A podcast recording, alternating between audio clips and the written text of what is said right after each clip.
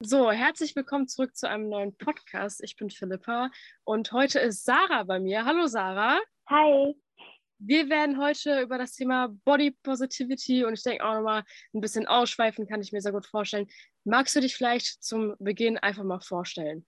Ja, genau. Hi, ich bin Sarah Waschke. Ich bin ähm, online auf Instagram über Radical Cuteness äh, zu finden und ich mache queere, fette Kunst mit Textilien und ähm, ja, vor allem mit Stickerei. Sehr cool. Wie kamst du überhaupt darauf, sowas zu machen? Ähm, also mit Textil habe ich angefangen so 2015 und ich bin darüber gekommen ähm, über so eine Tumblr-Bewegung oder so, also Tumblr schon lange her, ähm, äh, so feministische Aktivistinnen, die ähm, äh, Stickerei und irgendwelche Handarbeiten dazu genutzt haben, um ihre feministischen Botschaften ähm, rauszu äh, in die Welt zu schreien. Und ähm, das fand ich irgendwie total cool, hat mich total angesprochen ähm, zu sticken, ähm, weil es eben auch so ein bisschen so ein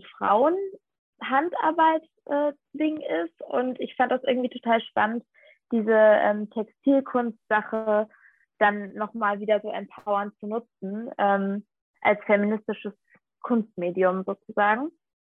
Ähm, genau, und dann habe ich halt auch ziemlich schnell angefangen, so zu gucken, was für mich bedeutsam ist und bin dann eben auf Body Positivity gekommen.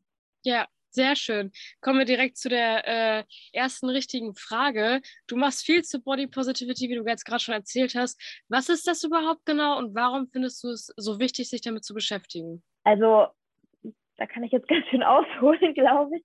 Ähm, also, ich bin ähm, halt selber fett und so identifiziere ich mich auch.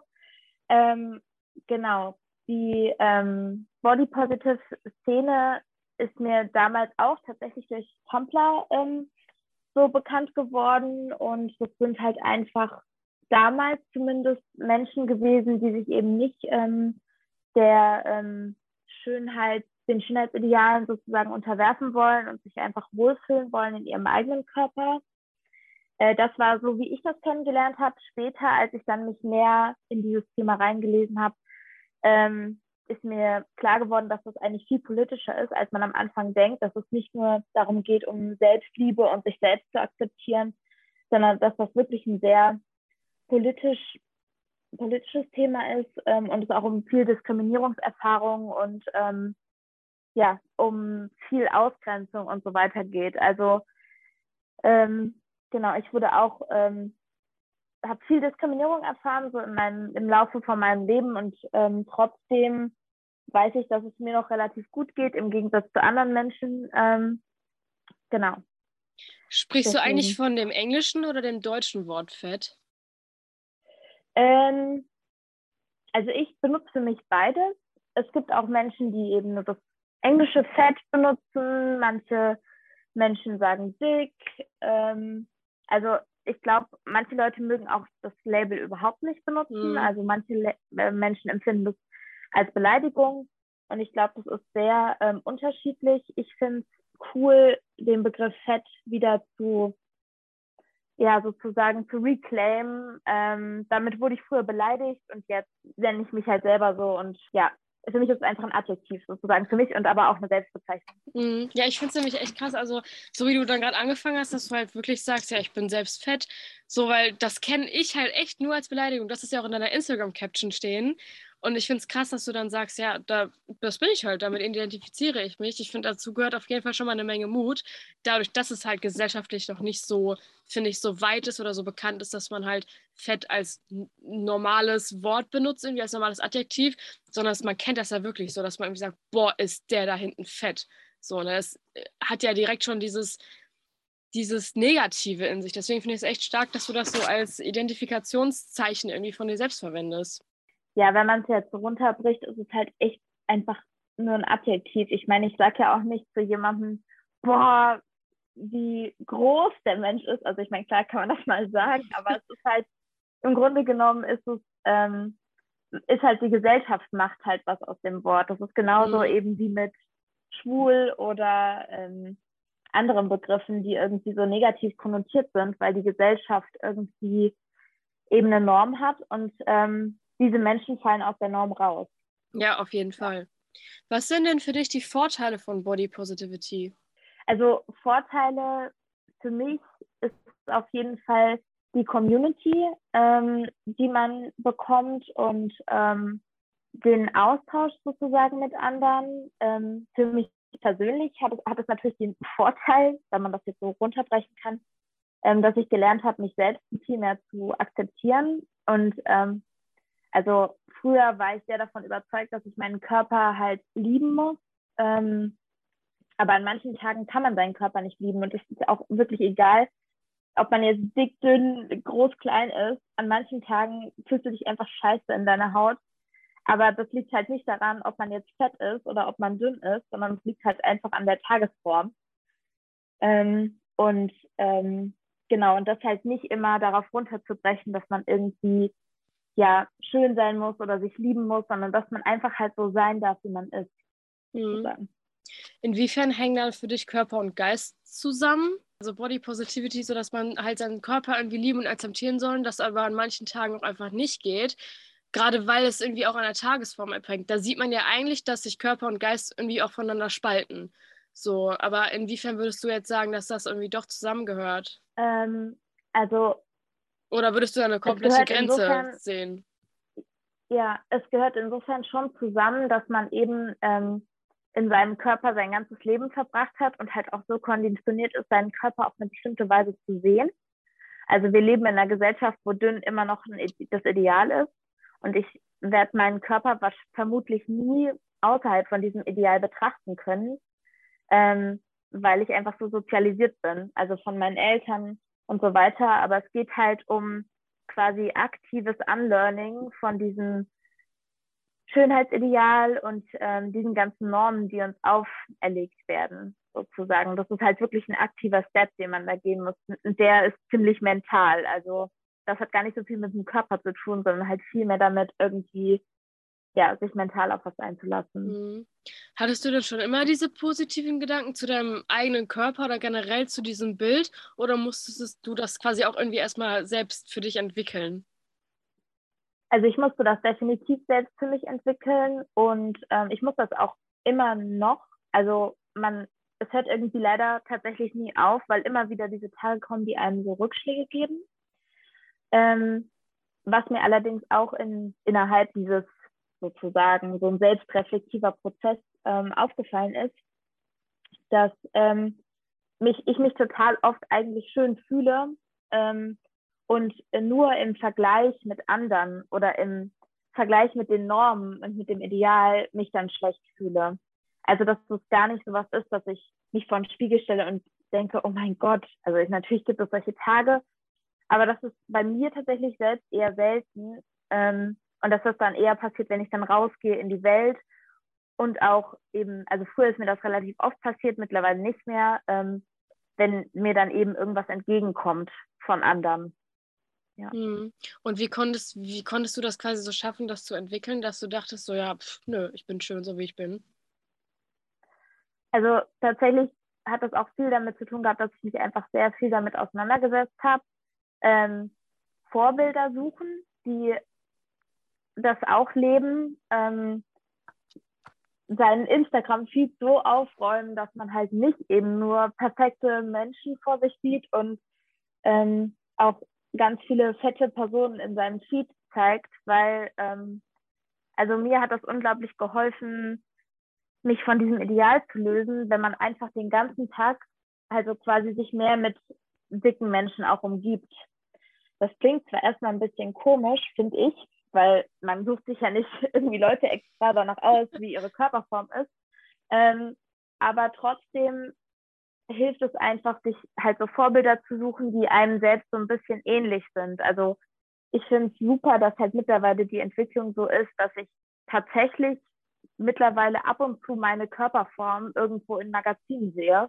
Mhm. Und das war in meiner Jugend halt überhaupt nicht der Fall. Also da waren alle super dünn und perfekt. Ja. Und mittlerweile sieht man halt tatsächlich auch dicke Menschen im Fernsehen, die nicht nur abwertend, sondern halt wirklich äh, ganz normal gezeigt werden, dass es halt nicht nur darum geht, dass sie super dick sind. Also ich glaube, in meiner Jugend die einzigen Personen, die, die dick waren, die ich im Fernsehen gesehen habe, waren entweder halt so Asi-TV-Shows ähm, oder ähm, halt, wo es eine Doku gab darüber, wie dick die Deutschen werden. Also ja, ja, also richtig schlechte Beispiele. Genau. Ist wahrscheinlich dann auf, vor allem auf Social Media echt wichtig, dass man da irgendwie mal seine AbonnentInnen anguckt und guckt irgendwie, dass man da nicht nur den Supermodels folgt, sondern einfach mal Menschen, die sich auch natürlich darstellen, die jetzt nicht extra ihren Arsch rausstrecken irgendwie vor die Kamera halten, sondern auch einfach mal ein Bild posten, auf dem man sein Doppelkinn sieht und äh, vielleicht mal eine Falte am Bauch. So, das wäre noch das Geringste, womit man mal anfangen könnte. Das äh, finde ich ja. ein sehr, sehr guter Hinweis auf jeden Fall, weil es ja, glaube ich, wirklich so ist. Also die Gesellschaft strebt leider noch nach diesem Idealbild ne? und folgt dann natürlich den ganzen GNTM-Kandidatinnen irgendwie, weil die alle total dünn sind. Und das finde ich auf jeden Fall schon mal ein sehr guter Tipp, da einfach mal drauf zu achten, wem folge ich hier eigentlich? Sind da auch Menschen dabei, die fett sind? Sind da auch Menschen dabei, die keine Ahnung was? Da kann man ja jetzt ganz äh, breit irgendwie sagen, dass da alle Leute irgendwie dabei sein sollen. Finde ich auf jeden Fall schon mal sehr gut. Ähm, dann kommen wir direkt zur nächsten Frage. Und zwar, ähm, kann gezwungene Body Positivity nicht auch äh, ungesund sein, wenn man sich quasi selbst dazu zwingt, ähm, etwas zu fühlen, was man eigentlich nicht fühlt? Das glaube ich schon. Also wenn ich ehrlich bin, weil ähm, also es ist super individuell, wie man sich in seinem Körper fühlt. Und ähm, diese, also es gab eine Zeit lang eine ziemlich starke Bewe Be Selbstliebebewegung. Ich ähm, muss gestehen, dass ich da auch total drin war so und dachte, oh ja, sich selbst lieben ist das Wichtigste auf der Welt. Ähm, aber wie ich schon vorhin meinte, eigentlich ist es vielleicht echt auch manchmal okay, einfach nur da zu sein und zu akzeptieren, dass man da ist. Und es reicht. Ich muss nicht schön sein. Ich muss nicht ähm, mich nicht lieben äh, nicht jeden Tag äh, irgendwie aufstehen und sagen, boah, geil.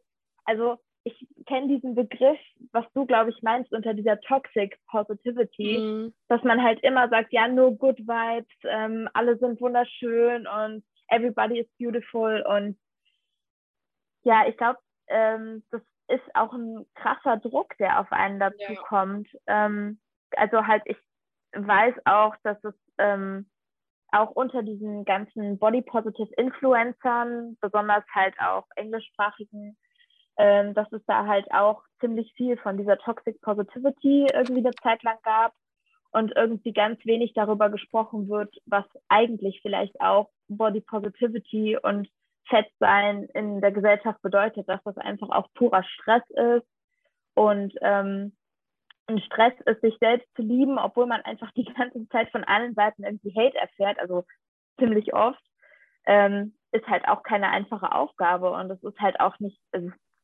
du musst das auch nicht leisten. Mhm.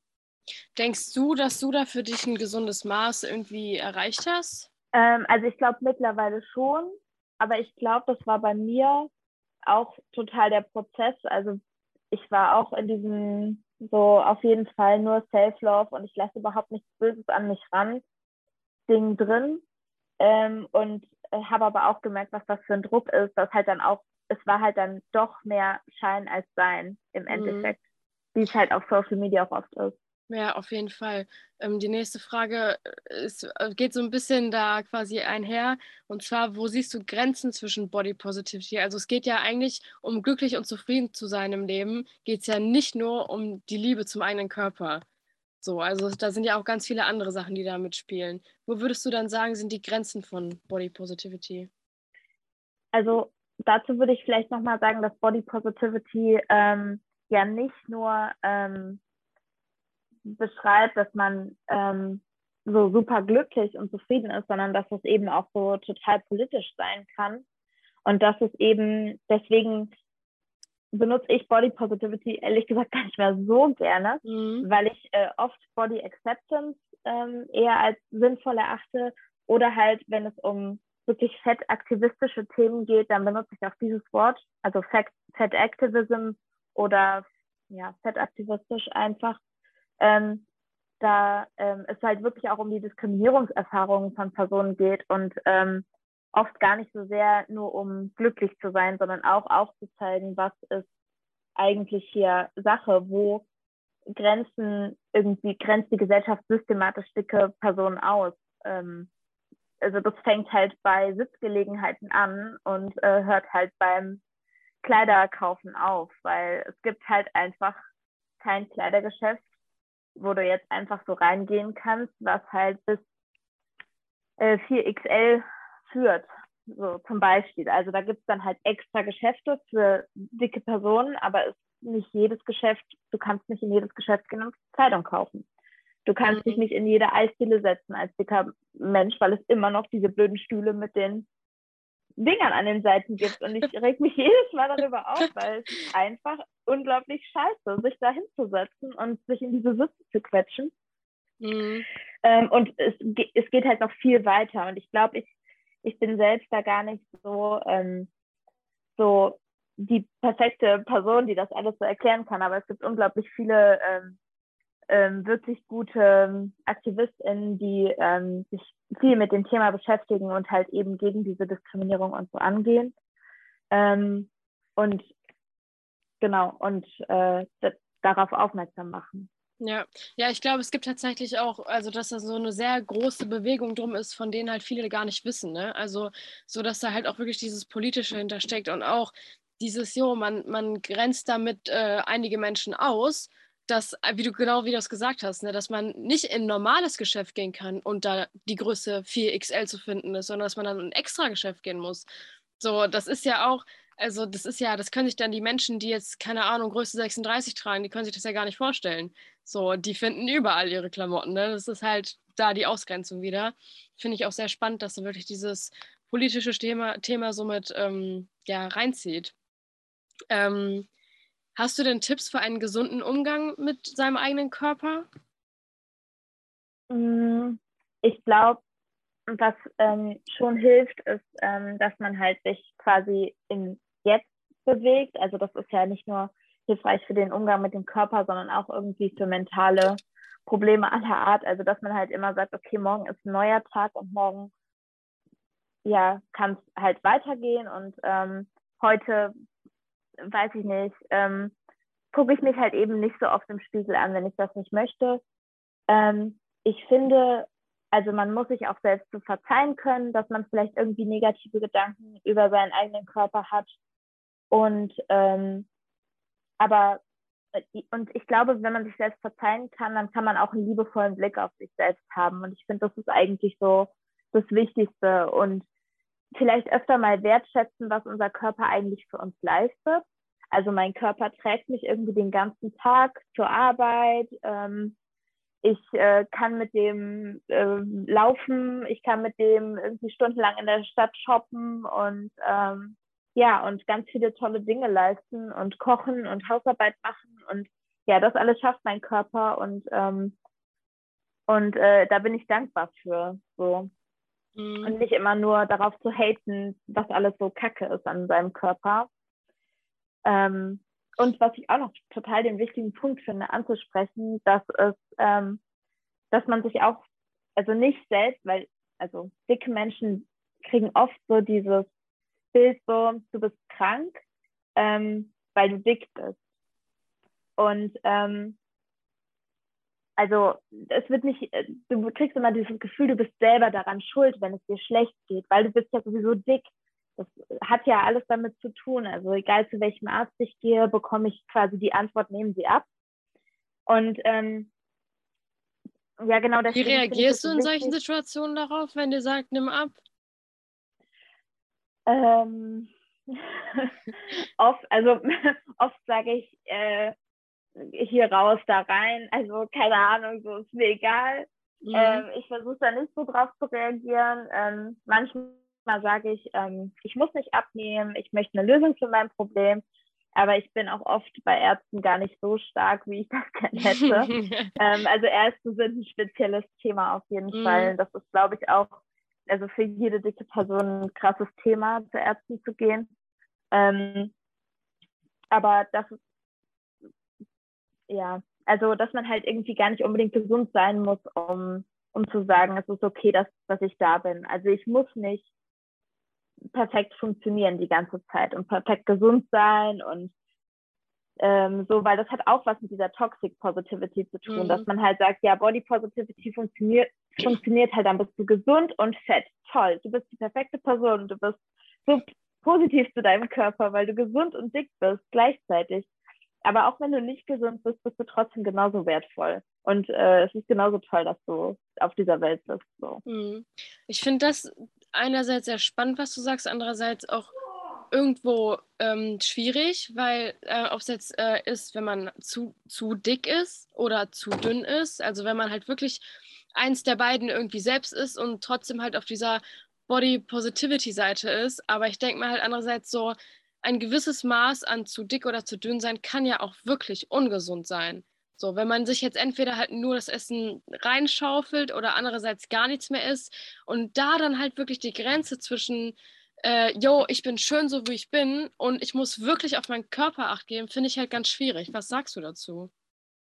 Ähm, also erstmal finde ich es ähm, voll gut, ähm, dass du das Thema ansprichst, weil das ist wirklich auch was, was ähm, wirklich einer der schwierigsten Punkte sozusagen ist, wenn es um Body Positivity geht.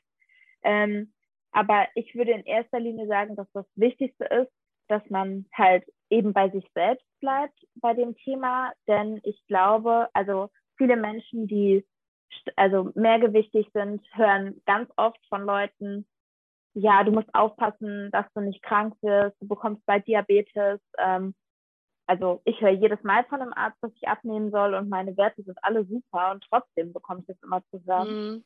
Ähm, und ich glaube aber, dass halt, wenn man wirklich einen, jemanden Arzt hat, dem man vertrauen kann, einen Therapeuten, dem man vertrauen kann, dann kann man eben mit dem auch wirklich gut darüber sprechen und dass die mehrgewichtigen Personen, die das betrifft, halt auch ähm, ja ähm, auch gut wahrscheinlich selbst damit schon, also die meisten Personen leben ja auch schon so, dass sie sich, de, sich darüber bewusst sind, dass sie vielleicht etwas an ihrem Lebensstil ändern müssen. Ähm, das Schwierige und der Stress, der halt dazu kommt, ist, dass die ganze Zeit von außen noch weiter bewertet wird.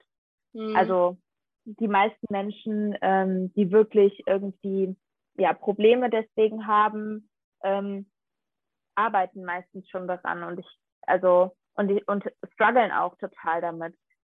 Ähm, deswegen glaube ich, ist das Wichtigste, nicht von außen zu bewerten, sondern vielleicht die Person irgendwie ja einfach ihren Weg gehen zu lassen, weil ich glaube, ich, was äh, jetzt irgendwie starkes, äh, also wenn man jetzt total super dünn ist und ähm, irgendwie ähm, magersüchtig und so, ich bin da tatsächlich auch nicht so da, die Expertin. Ich glaube, ähm, ich glaube aber, dass Body Positivity nicht in diese Richtung schaden kann. Also, dass es nicht schaden kann, dass man ähm, sagen kann, ja, okay, jetzt werden ja alle Leute super dick oder es ist okay, also einfach nichts mehr zu essen oder so, weil jeder ist ja schön, so wie er ist.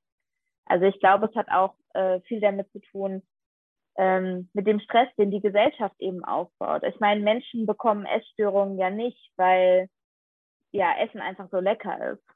Und ähm, Menschen hören nicht einfach auf zu essen, weil ja Essen eben nicht schmeckt. Es ist ja, es geht ja darum, oder weil sie ihren Körper nicht mehr ernähren wollen, sondern sie hören auf zu essen, weil sie einem bestimmten Schönheitsideal entsprechen wollen. Und Menschen entwickeln Essstörungen, zum Beispiel Binge-Eating oder so, weil sie eben diesen Stress von du musst abnehmen, du musst abnehmen und dann das aber nicht mehr aushalten oder mentalen Stress haben. Ähm, und deswegen, oder Diäten machen ständig. Das, da, so entwickeln sich halt Essstörungen und ähm, das hat dann halt im Grunde genommen auch die Diätkultur irgendwie verursacht und nicht ähm, die Body Positivity sozusagen. Mhm. Ich schließe jetzt mehr quasi aus dem, was du gesagt hast, dass man einfach nochmal sehr viel mehr auf sich selbst achten sollte. Und zum Beispiel jetzt wie bei dir, wenn deine Werte in Ordnung sind, warum solltest du dann abnehmen? Wenn du dich wohlfühlst, warum solltest du dann abnehmen? So, ne? Mhm. Ähm, Finde ich auf jeden ja. Fall auch nochmal sehr gut, dass ähm, du nochmal sagst, jo, der Fokus liegt auf dir selber. Ähm, genau. Äh, ich habe jetzt auch gelesen quasi im Internet, dass äh, neben, also seit 2015, ähm, so wie du es eigentlich auch schon gerade ein bisschen angesprochen hast, du sprichst ja auch nicht mehr wirklich von Body Positivity und es gibt ja neben Posi äh, Body Positivity und äh, Body Negativity auch das Wort Body äh, Neutrality. Und das fand ich eigentlich echt ganz gut, weil der Fokus ja dann eher auf der Akzeptanz und der Funktion des Körpers liegt und halt nicht auf diesem, ich liebe meinen Körper oder ich hasse meinen Körper. Wo siehst du denn bei diesem Wort so diese Vor- und Nachteile? Also ich sehe das eigentlich genauso wie du. Ich finde das ähm, super, weil es wirklich darum geht, irgendwie ähm, Körper nicht mehr zu bewerten. Und das finde ich eigentlich das Ideal, sozusagen mein utopisches Ideal, wo ich gern hin möchte, dass ich meinen Körper nicht mehr jeden Tag bewerten muss. Ähm, und andererseits die Grenze davon ist eben, dass ich halt denke, dass es etwas utopisch ist, denn der Mensch ist irgendwie durch Ideale und Normen geprägt und wir sind so sozialisiert. Und ich bezweifle, dass in meinem Leben noch irgendwann äh, also das aufhört. Ich kann nur hoffen, dass irgendwie jede Generation es ein bisschen weniger weggeht von Normen und also das ist auch das, wofür ich eigentlich halt quasi aktivistisch kämpfen möchte und halt auch meine Kunst irgendwie sorgen soll, sozusagen in der Gesellschaft, dass man eben halt einfach äh, mit einem nicht bewertenden Blick auf Dinge sieht, auf, auf Körper vor allem. Mhm. Ich fand das an sich schon sehr schöne, ja, wie Abschlussworte. Ich würde aber trotzdem gerne nochmal wissen, quasi für dich irgendwie als Tipps für die Zuhörerinnen und Zuhörer, weil wir auch gerade schon mal über ähm, Instagram aufräumen gesprochen haben, ja, ob du da vielleicht schon mal irgendwelche äh, Accounts hast, die du empfehlen würdest oder auch generell noch was, was du den Zuhörerinnen und Zuhörern mit auf den Weg geben wollen würdest. Also ähm, ja, es gibt ganz tolle und ganz viele Accounts von ähm, Leuten, ähm, die halt wirklich viel politische Arbeit machen in, in Richtung Fettaktivismus.